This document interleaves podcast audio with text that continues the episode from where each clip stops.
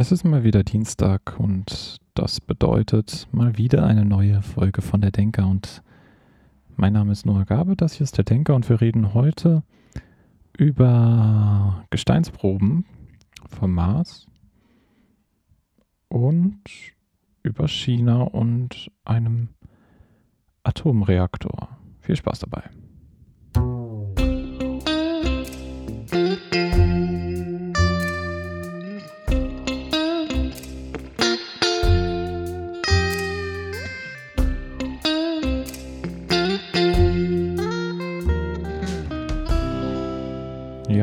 Fangen wir an mit der NASA und der ESA. Also, die NASA hat nämlich dieses Jahr im Februar, um genau zu sein, ein Mars Rover namens, oh, der Name ist schwer auszusprechen, ich muss mir mal eine Sekunde Zeit nehmen, Perseverance, Perseverance ähm, zum Mars geschickt, der auch angekommen ist, erfolgreich gelandet ist und der jetzt Gesteinsproben am Sammeln ist. Gesteinsproben, die dann wieder zurück auf die Erde geschickt werden sollen. Und das ist auch der Artikel der Woche. Mars Rover sammelt erste Bo Bohrprobe.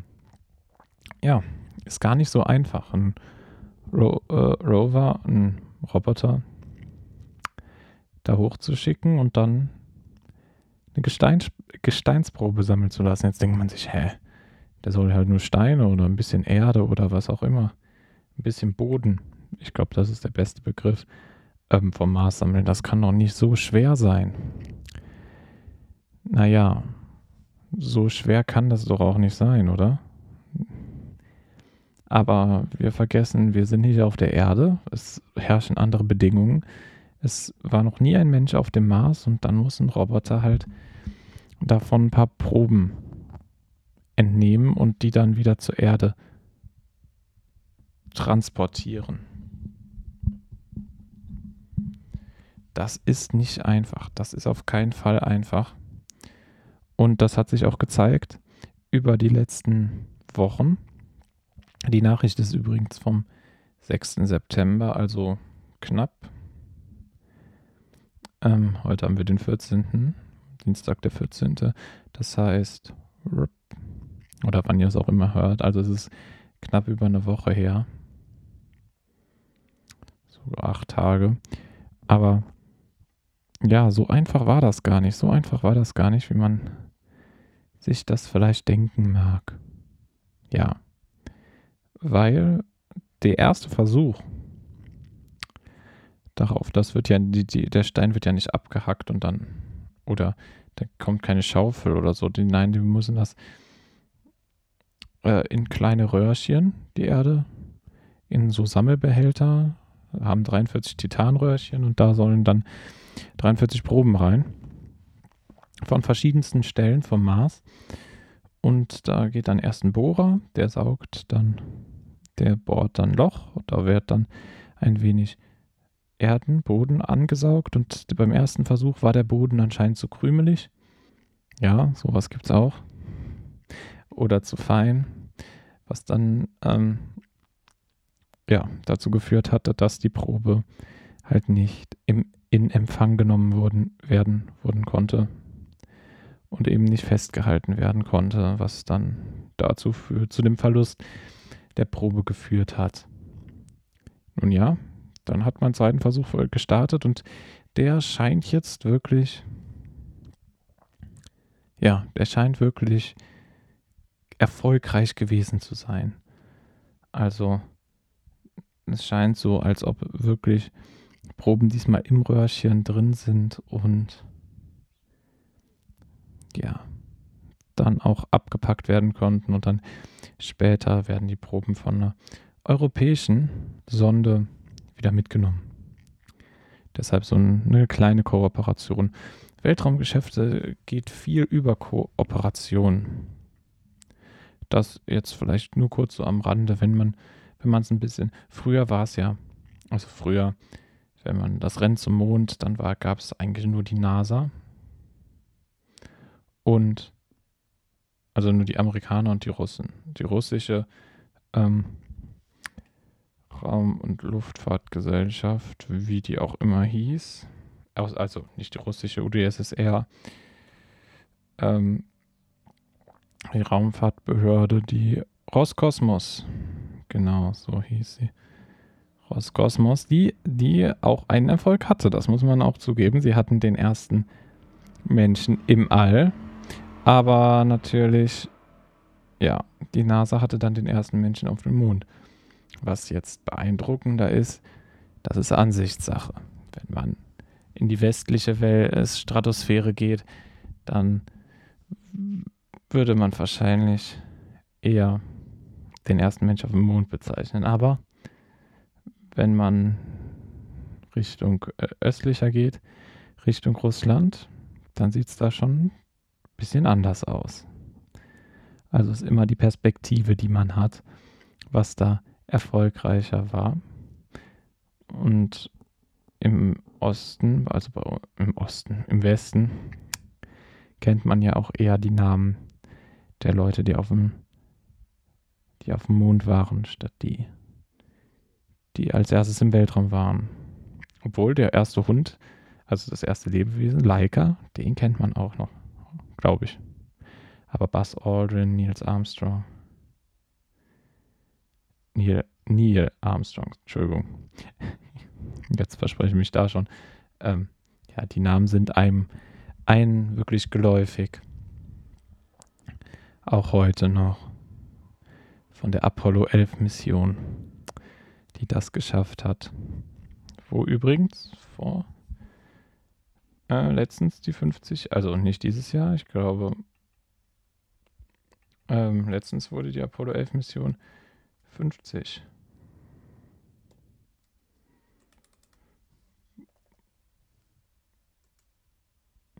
Äh, 50 Jahre alt. Ja, genau, 2019. 2019 im Juli. Also, ja, gut, ist schon ein bisschen her. War sogar noch vor Corona. Da glaubt man gar nicht, wie schnell die Zeit vergeht. Aber 2019, 50 Jahre Apollo 11. Hat man aber mitgekriegt, glaube ich. Ähm, genau, aber wir wollen wieder zurück zum Mars kommen. Gesteinsproben. Warum will man überhaupt Gesteinsproben sammeln? Natürlich, wir haben, wir haben Forschergeist. Wir haben Forschergeist und wir wollen neue Sachen herausfinden. Wir wollen neue ja, Barrieren uns, ja, vielleicht Barrieren jetzt also richtige Worte sind. Wir wollen neue Sachen herausfinden. Der Drang, unsere unsere Grenzen immer weiter nach vorne zu verschieben, immer weiter zu kommen. Ähm, auch das ehemalige olympische Motto, höher, schneller, weiter. Jetzt ist es irgendwie, es wurde zu diesem, diesem Jahr, glaube ich, geändert. Ich weiß gar nicht mehr wozu. Wozu haben die das geändert? Keine Ahnung. Müsste ich nochmal nachgucken. Was mache ich jetzt auch mal ganz schnell? Das olympische Motto. Äh, Motto, das sehr, ich glaube, ähm, haben, haben sie das geändert? Schneller, höher, stärker. Okay. Ich hatte eigentlich immer gedacht, es war schneller, höher, weit. Aber egal. Steht hier laut DOA Info. Deutsche Olympische Akademie. Dass das schneller, höher, stärker ist.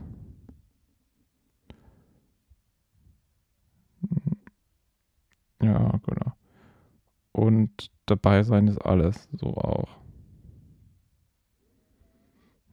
Das ist auch so eins, was von Olympia kommt. Aber das soll jetzt nicht wichtig sein. Wenn ihr es nachgucken wollt, verweise ich euch auf die Deutsche Olympische Akademie-Seite.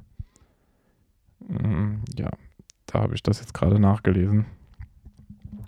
Aber es zeigt eben so diese Mentalität. Wir wollen weiterkommen, schneller werden. Und sowas Fortschritt wird ja immer als gut klassifiziert. Und das, ja, das ist das, was Leute wollen. Und deswegen wollen wir auch auf dem Mars. Wollen wir auf dem Mars gucken, was und was für Optionen uns auch offen stehen. Also wir, wir müssen ja auch immer Alternativen durch Forschung, durch Fortschritt ergeben sich auch Alternativen, die man hat. gerade wenn man mit Krisen zu kämpfen hat, mit Problemen, gerade durch große Bevölkerungsmengen, viel großem Energieverbrauch, hoher Umweltverschmutzung, solche Probleme, die muss man ja lösen. Und die löst man eben am besten durch Fortschritt und dadurch, dass man überhaupt was tut. Und vielleicht ist es auch mal wichtig, diese äh, Probleme anzuerkennen, dass sie überhaupt existieren. Könnte man in dem einen oder anderen Fall vielleicht anmerken. Aber das, ja, jetzt erstmal gerade nur so am Rande. Trotzdem wäre das ganz, ganz sinnvoll, das zu sehen. Aber sowas, da muss man da, da will man halt weiter gucken. Und ja, auch die Frage, macht es Sinn, den Mars zu kolonisieren? Und bevor du was kolonisieren willst, musst du doch erstmal wissen, womit du es zu tun hast. Ist ja auch ganz klar. Also niemand, jeder guckt sich auch erstmal sein Haus an, bevor er dort einzieht.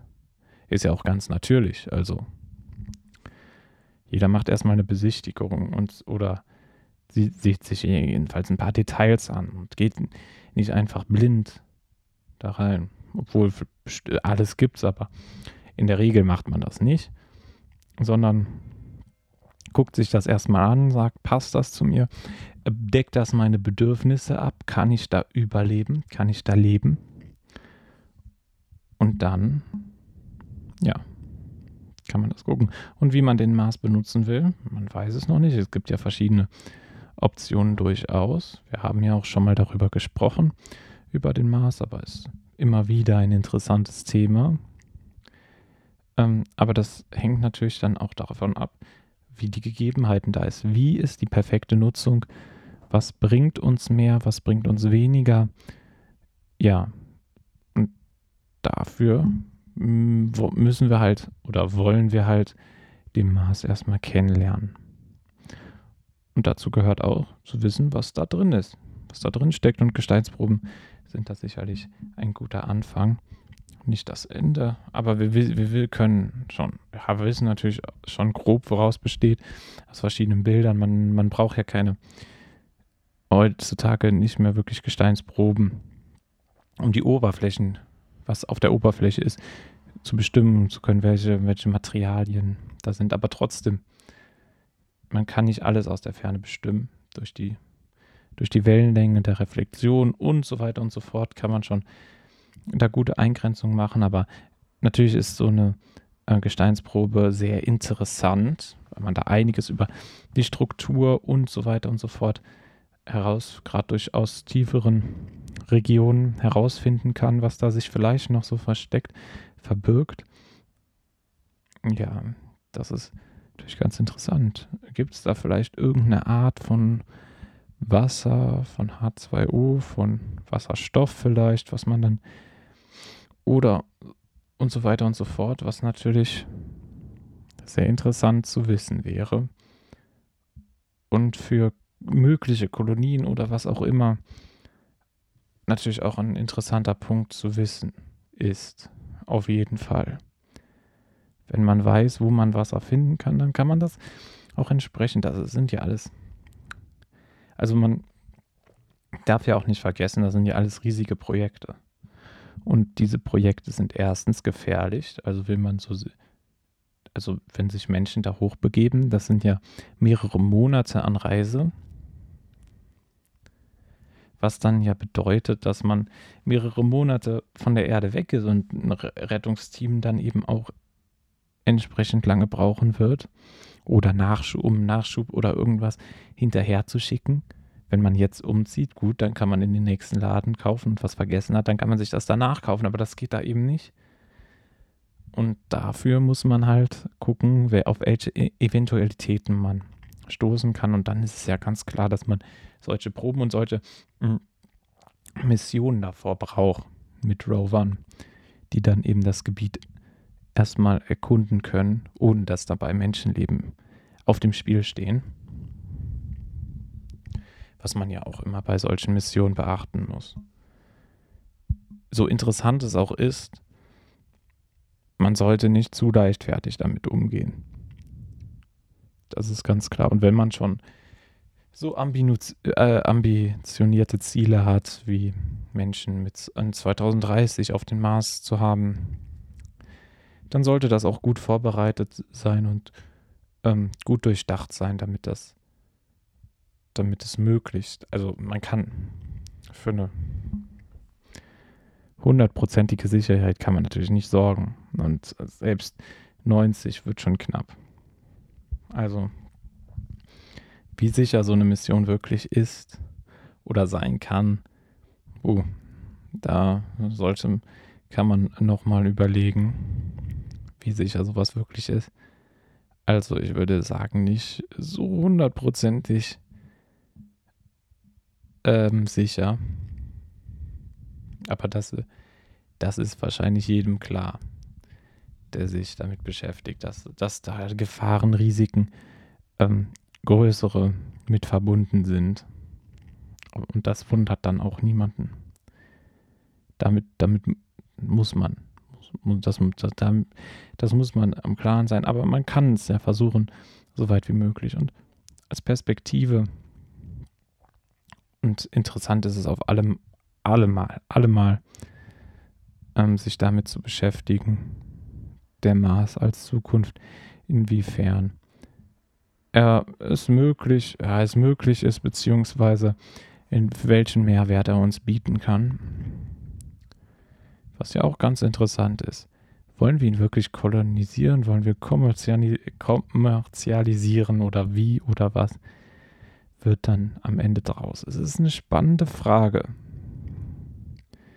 Das auf jeden Fall eine spannende Frage. Was wird aus dem Mars? Und wie weit beeinflusst der Mars dann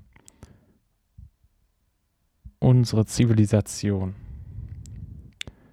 Werden wir da, wird der Mars der erste Schritt zu einer Zivilisation, die interstellar ist, also nicht auf, mit einem, heißt das, nee, interstellar, interstellar sind ja Sterne, ähm, interplanetar müsste es dann sein, glaube ich. nicht, ähm, ja, nicht nur an einem einzelnen Planeten gebunden, sondern dass wir Nomaden im Weltraum werden, was weiß ich. Science-Fiction-Autoren haben sich ja schon die, die größten äh, Gedanken, äh, die gro großartige Gedanken darüber gemacht, sehr kreative Gedanken. Wir denken nur mal an die Aliens-Geschichten, die auf dem Mars leben, die grünen Menschen, die Marsianer. Ja, naja, wir haben noch keine gefunden auf dem Mars. Das kann man schon mal sagen. Bis jetzt haben wir noch kein, gibt es noch kein, also gibt es noch keinen Hinweis auf Leben auf dem Mars. Aber vielleicht sind wir ja bald das Leben auf dem Mars. Und dann kann sich der Mensch, der auf dem Mars wohnt, wirklich Marsianer nennen. Ich bin ein Erdling, das sind Marsianer. Wir sind zwar beides Menschen, aber wäre auch eine coole, hätte schon was, so eine Adresse zu haben, oder? Wo wohnst du? Du kannst das Paket zum Mars schicken. Ja, hat was. Na gut, die, Städte werden sicherlich, der ist zu groß, um eine Adresse zu haben. Jedenfalls, wenn da mehrere Menschen ähm, drauf leben werden und sich da Städte ausbilden. Wer weiß, jetzt spinnen wir vielleicht ein bisschen zur zukunftsmäßig rum, aber ist ja auch ganz interessant. Dann werden die Städte natürlich auch Namen kriegen nach irgendwas. Ähm, nach Personen, die, die nach dem ersten Mensch auf dem Mars wird sicherlich auch eine Marsstadt benannt, wenn auf dem Mars Städte oder zumindest das Basiscamp. Aber was weiß ich, nach was die benannt werden, nach Tieren, na, obwohl, nach irgendwas werden die. Werden die benannt werden. Nach ehemaligen Städten auf der Erde. Dieses Prinzip hat sich ja mittlerweile schon das ein oder andere Mal durchgesetzt. Denken, gucken wir nach Amerika, New York, New Jersey, New Hampshire, keine Ahnung. Das sind ja alles Städte, die es ja davor schon gab und die dann einfach so umbenannt wurden. Nach Namen hat sich, ähm, hat es eher weniger, Washington vielleicht als äh, prominentes Beispiel, aber sonst Städte, die nach Namen benannt wurden, wurden viele auch wieder umbenannt, nachdem wir denken wir an äh, Konstantinopel, Leningrad oder sowas, was alles danach wieder umbenannt wurden, wurde, nach, aber früher halt nach Namen benannt wurde. Aber nur jetzt mal gerade so um Städtenamen äh, zu, durchzugehen, obwohl wir eigentlich beim Mars sind. Aber ja, ich bin mal gespannt, wie die Camps, bestimmt erstmal nur technische Bezeichnung oder sowas, oder nach der Mission bezeichnet wird das das Camp oder so. Und dann später anders. Mal sehen, mal sehen. Auf jeden Fall eine ja, interessante Frage. Kann man so dahinstellen, ob die Frage wirklich interessant ist. Ich finde es ja auf jeden Fall interessant und auch einmal wert, ein, zwei Gedanken da, da zu lassen. Darum sind wir ja hier. Nicht nur um die Gesteine im Mars zu untersuchen. Ja, was, was hofft man dann da überhaupt zu finden? Ähm, Im Mars. Wir springen jetzt einfach mal wieder rum. Ähm, ja, einfach die Struktur. Natürlich ein wichtiger Punkt, aber auch was für, Mat aus was für Materialien der Mars besteht. Ähm, aus ja, was man da halt so findet. Man, es ist ein Stich ins Ungewisse, kann man manchmal sagen. Du willst einfach wissen, was da ist. Die Neugier treibt dich an. Und vielleicht gibt es ja da was, findet man da was, was man noch nicht findet, wenn man sich das nochmal genauer anguckt. Und sag gut, so in der Materie bin ich jetzt gerade nicht drin, muss ich auch zugeben um jetzt wirklich genau zu sagen, was genau sich die Forscher im Moment erhoffen. Ich kann auch nur spekulieren. Und ja, was genaues, genaues wissen die Forscher bestimmt selber. Aber ich bin kein Teil der Mission, sagen wir so. Ich habe auch nur Artikel darüber gelesen, die sehr interessant sind. Allein, allein die technischen Möglichkeiten, die man da macht. Man denkt immer, es ist, man denkt gerade solche Sachen, gerade mit Robotern ist das doch einfach. Aber wie komplex sowas ist, alleine einen Roboter dazu zu bringen, irgendwas zu machen. Wir hatten es ja schon letzte Woche ein bisschen mit der KI angesprochen, wie schwer es ist, überhaupt einen Roboter dazu zu bringen, etwas zu greifen oder an eine richtige Stelle zu fahren. Und das, wenn man nur fünf Meter davon entfernt ist. Und hier brauchen ja diese, hier spielt ja schon die Entfernung jetzt in der Weise schon eine Rolle, weil es ja Minuten dauert bis ein Signal. Also du kannst, wenn der einmal falsch fährt oder in Abgrund fährt oder gegen, was weiß ich, fährt, dann kannst du den nicht mehr so schnell stoppen, weil das Signal eben, dann sind die Weiten schon so relevant, dass das Signal eben ein wenig braucht und dann fährt er halt gegen die Wand oder fährt den Abgrund hinunter und das sind ja, wenn das und wenn man schon hier Probleme hat und dann da oben, das wie komplex das ist, aber deshalb sind ja auch hunderte von Leuten daran beteiligt, von Wissenschaftlern, von Ingenieuren, die halt sich monatelang darauf vorbereiten, damit eben sowas nicht passiert, weil es eben dann ähm, ja die Kommunikation so weit entfernt ist und so etc. Und so eine komplexe Mission ist. Und da stecken ja auch massig an Gelder hinten dran. So eine Mission, die kostet, die ist ja nicht, die ist ja nicht gratis. Sagen wir so. Was, was, was da an Geldern, an Forschungsgeldern reingesteckt werden, das, und damit will man ja auch nicht leichtfertig umgehen.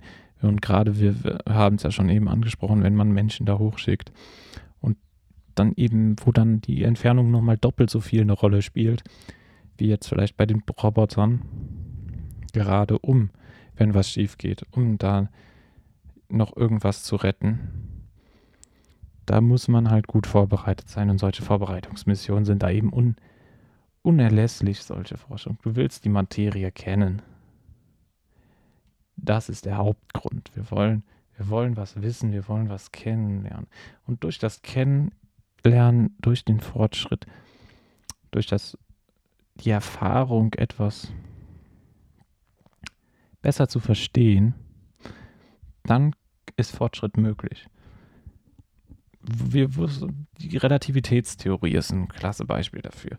Na gut, das war jetzt keine Forschungsmission, sondern hat, hat sich jemand was ausgedacht. Einstein hat sich was ausge, in Anführungszeichen ausgedacht, hat Beobachtungen angestellt und hat wie überlegt, wie könnte das zusammenhängen und so weiter und so fort. Aber niemand wusste, welchen Nutzen das haben könnte. Nutzen in Anführungszeichen jetzt neutral bewertet.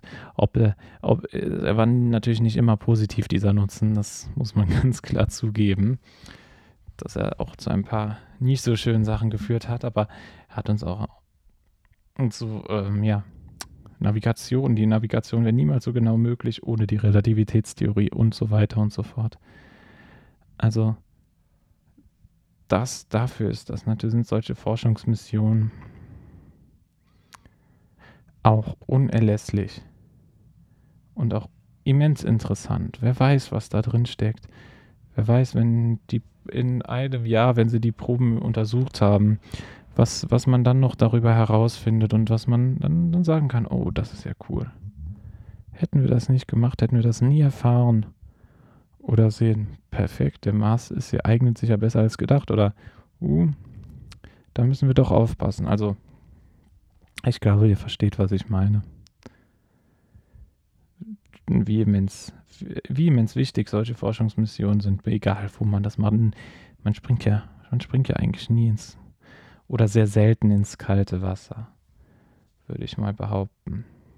Also glaube ich zumindest, dass die meisten nicht so gerne ins kalte Wasser springen. Ich kann mich natürlich auch täuschen und sagen, ja, aber nein gerade bei so, so großen, großen Missionen ist es nicht klug und so komplexen Sachen ist es nicht klug, ins kalte Wasser zu springen. Naja, aber wir gehen jetzt noch einen Schritt weiter und haben so das Thema Mars, Mars-Mission, würde ich sagen, erstmal abgeschlossen und springen nach China. Geben jetzt das eine auf und springen nach China und gucken uns da Nuklear Reaktoren an, Atomkraftwerke. Kann man dazu auch sagen. Aber hier eine ganz interessante Entwicklung. Ich habe ja gesagt, hin und wieder stelle ich, gerade wenn es neue Nachrichten gibt, stelle ich mal neue Atomkraftwerke vor. Und hier, das ähm, haben wir, man hätte auch das andere als News nehmen können, weil es auch erst letztendlich sind praktisch beides News heute in der heutigen Folge. Also hier kein Allgemeinwissen, aber wir haben ja so ein bisschen nicht nur über die Steinprobe, sondern auch so ein bisschen drüber gesprochen, über Mars-Missionen und Städtenamen und wo wir dann noch überall gelandet sind. Aber hier haben wir jetzt auch Nature. Ich glaube, das kennt ihr. Das dürfte der ein oder andere kennen. Fachmagazin auf Englisch, nature.com hat über ähm, äh, das äh, China natürlich auf Englisch, ähm, dass China Tests macht mit neuen artigen nuklearen Reaktoren. Ganz interessant, muss man wirklich sagen. Dieser Artikel ist ein Blick wert. Wie alles natürlich auch verlinkt in der, der Podcast-Beschreibung äh, oder in der Folgenbeschreibung alle Links zu Quellen und sowas wir sind hier. Ich versuche hier möglichst transparent zu sein mit dem, was ich mir für die Folge angucke. Ähm, sind zwar nicht so hunderte, tausende von Sachen.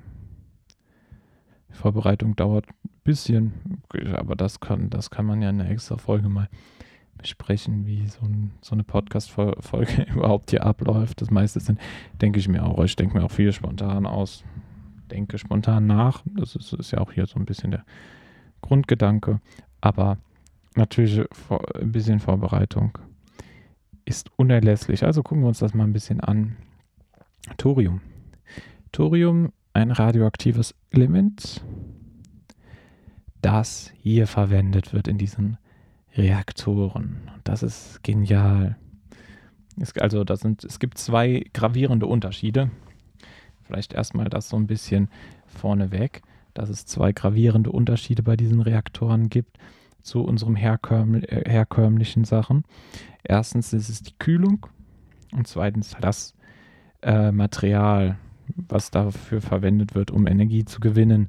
Das, Material, habe ich ja schon verraten, ist Thorium statt ähm, Uran.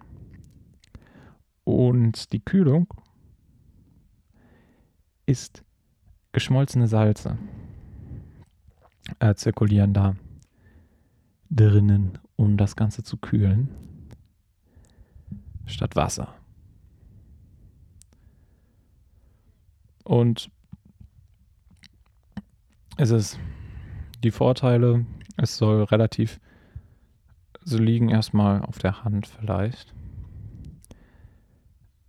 dass die Produktion relativ sicher und günstig ist. Aber wir sind hier noch in einem sehr, sehr ähm, anfänglichen Stadium. Also in der Theorie dürfte sie relativ sicher und günstig sein. Warum? Mm, weil wir haben erstmal weniger radioaktiven Abfall, der Thorium nach dem Zerfallen hinterlässt, als Uran was schon mal ein riesiger Vorteil ist. Also, wir haben es ja die letzten Jahre mit dem, wo, wo kommt der Atommüll danach hin? Und da Abfall einsparen zu können, erstmal ein dicker Pluspunkt, ein dicker Pluspunkt, muss man wirklich sagen. Ähm, und dann auch sicher durch diese andere Kühlungsmethode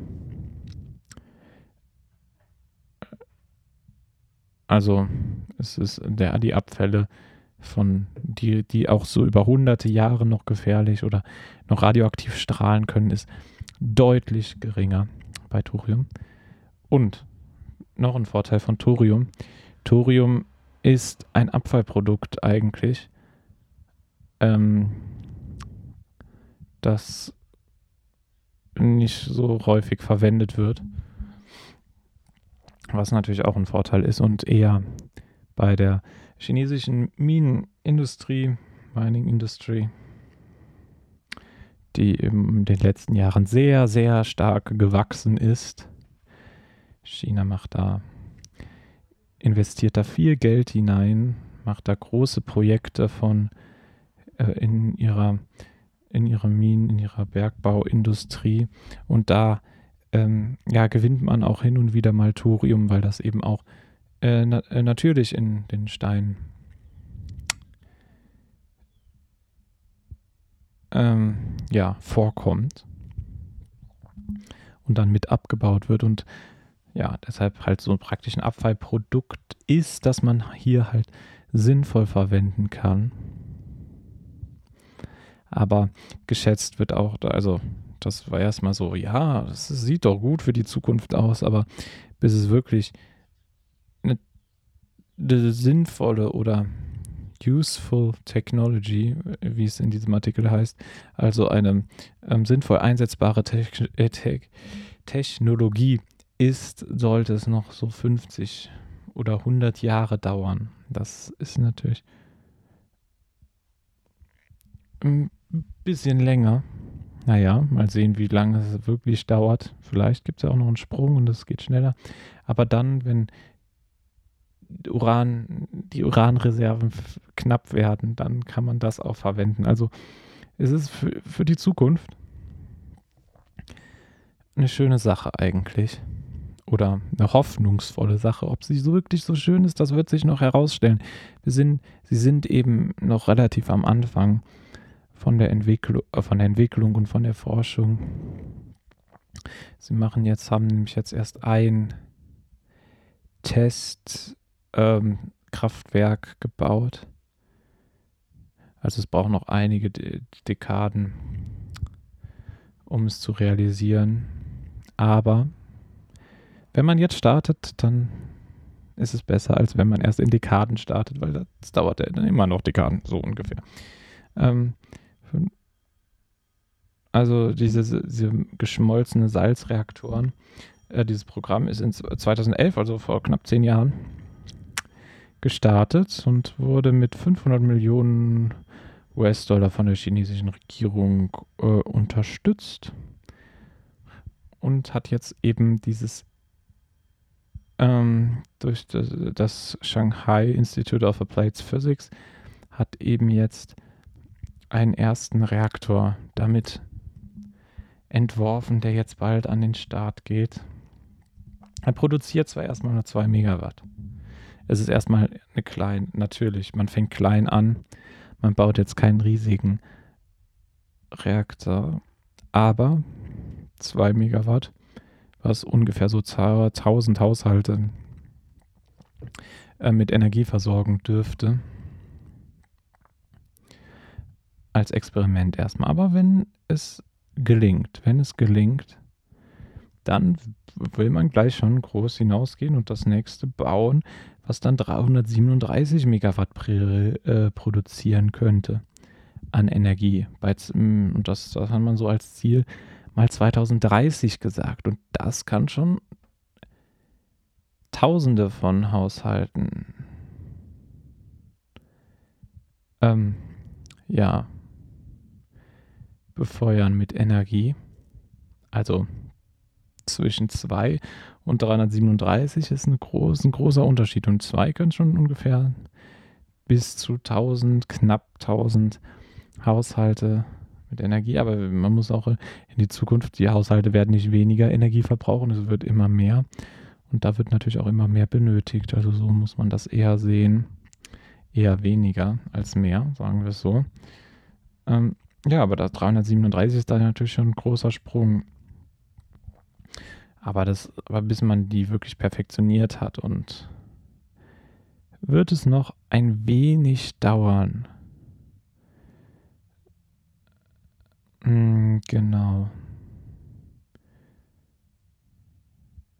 Genau, natürlich wird es natürlich durch Wärmeenergie, durch den Zerfall ähm, vom Isotop Thorium 223 aber im Reaktor äh, äh, absorbiert das Neutron äh, zu einer Form von Uranium 233, das Thorium 223. Und das ist dann, das generiert dann äh, Hitze. Genau.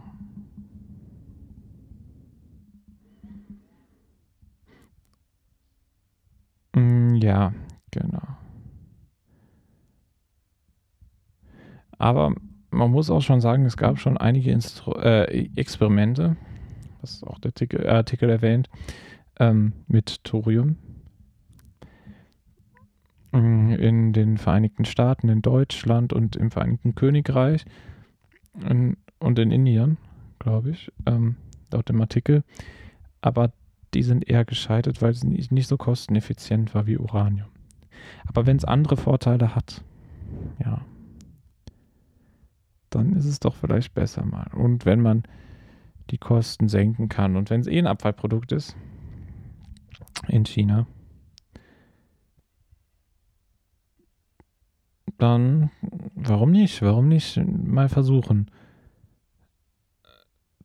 Auf jeden Fall, vielleicht ein Versuch ist es doch allemal wert, solange da keine große Katastrophe entsteht und solange es sicher gemacht wird, aber mit erstmal im Kleinen mit man das, äh, indem man das testet, ist es doch nicht so schlecht. Natürlich dauert es jetzt erstmal Monate, bis dieser Reaktor auf voller Kapazität, also voll ähm, auf, aufgeladen kann man schlecht sagen. Auf Englisch heißt es Full Operation, Re, äh, Reach Full Operation, ähm, erreicht die ganze seine ganze Leistung oder so, sagen wir so. Ähm, dauert es mehrere Monate, aber das Problem ist, wenn nur eine Sache auf dem Weg dahin schief geht, muss man wieder von vorne starten, ist ja klar.